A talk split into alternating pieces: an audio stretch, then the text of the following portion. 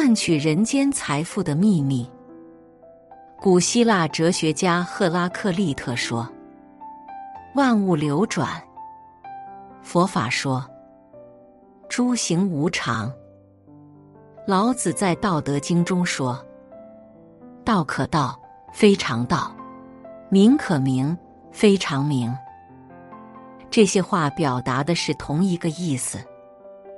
天地间唯一不变的就是变，这似乎是个真理。世界上永恒不变的，就是所有事物都处在不断的流转之中。同时，物理学的一个重要定律——能量守恒定律，告诉我们：能量既不会凭空产生，也不会凭空消失。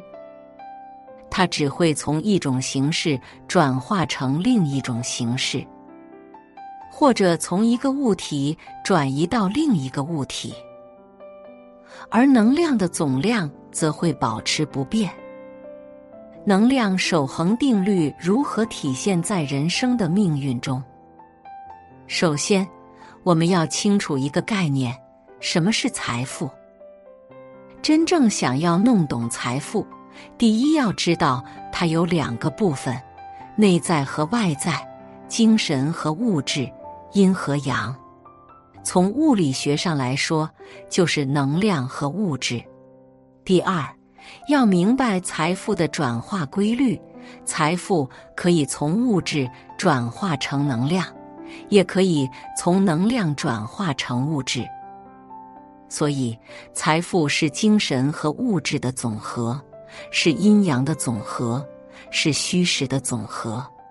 比如，品牌和文化是虚的，看不见的财富；现金是实的，看得见的财富。那么，内在的财富是什么呢？爱因斯坦早就提出，所有一切的物质都是能量的表现形式。如果能量非常密集，就表现为固体；能量稍微疏松，就表现为液体；能量再稍微疏松一点，就表现为气体。如果能量完全疏松，就表现为无形态，连气态都不存在，它就成为看不见、摸不着的东西。虽然这一切看不见、摸不着。但是它可以转化，就好像空气、宇宙射线、太阳能、氮气都是能量，但这些能量我们抓不住，只可以通过一种方法来转化它。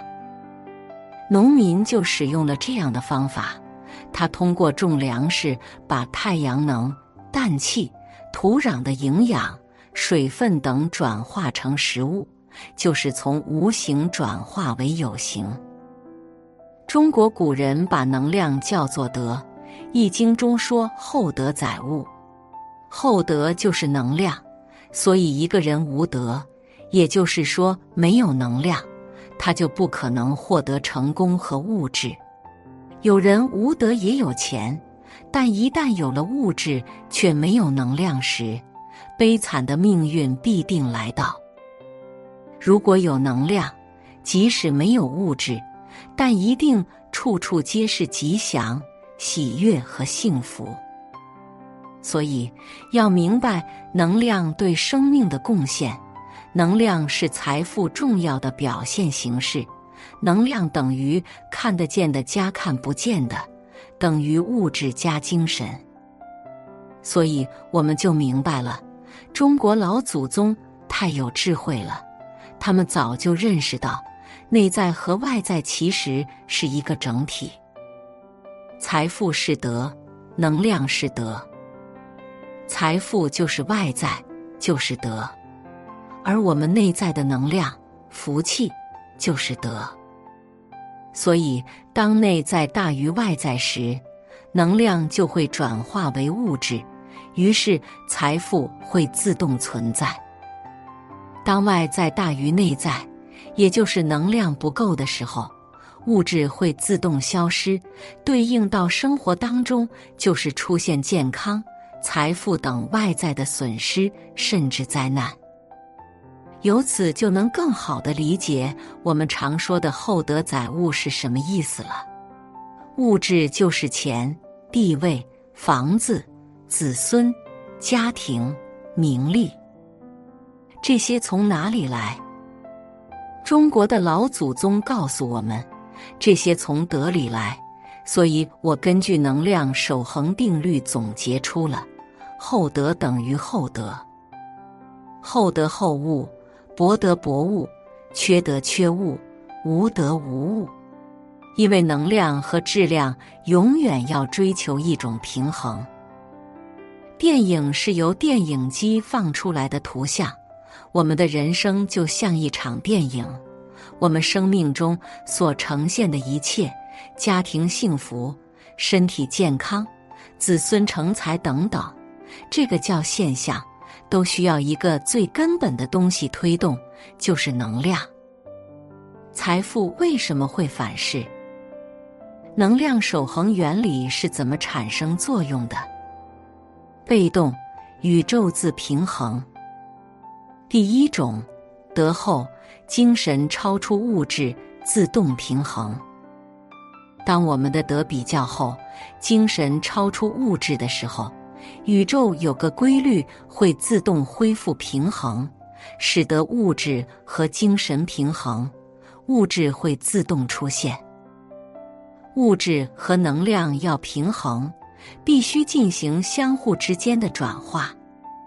我们人体也是一样，阴阳不平衡时就要生病。阴阳极度不平衡了，就要死亡，这是无法拒绝的。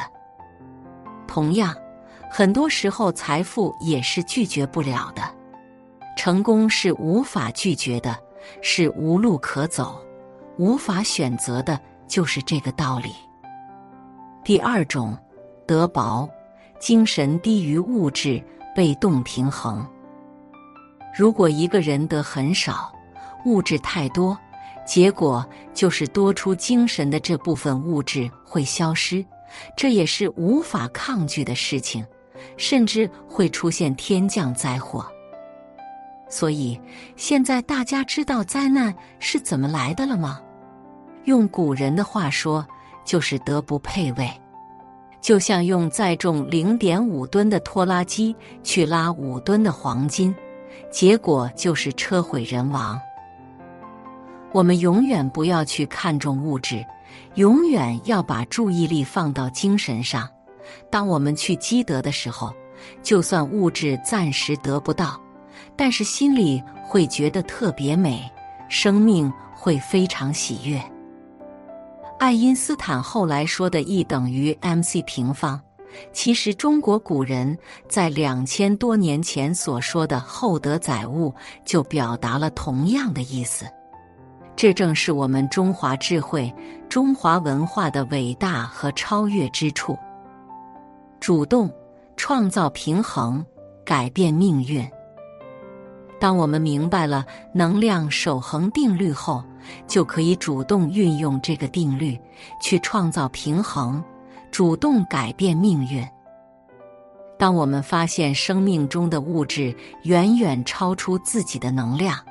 外在的拥有远远超出内在的精神时，就可以主动把外在的物质奉献出去，拿去支持传统文化、希望学校、帮助灾区等等，把它捐献出去，让这部分物质回归到能量状态，这样就实现平衡了。很多人不知道这个道理，就会拼命追求物质。正如有很多老板赚了很多钱后，大量买别墅、车子，非常奢侈，却不去补充精神的能量。我心中真的为他捏一把汗，因为如果不积德，他之后会发生什么，谁都不知道。所以，智慧的人在事情发生之前就解决了，不智慧的人是等事情发生了才去解决。但是有些事情一旦发生了，再去补救就已经来不及了。总而言之，怎样将能量守恒原理应用于我们的生命中？核心就是永远让内在大于外在，让精神大于物质。我们有智慧的人能够提前了解、明白这些原理，就要去好好珍惜，并努力运用在生活中。写作是一种修行，渡人渡己。如果是有缘人，无需打赏、点赞、分享即可。种下智慧种子，助人助己，福德无量。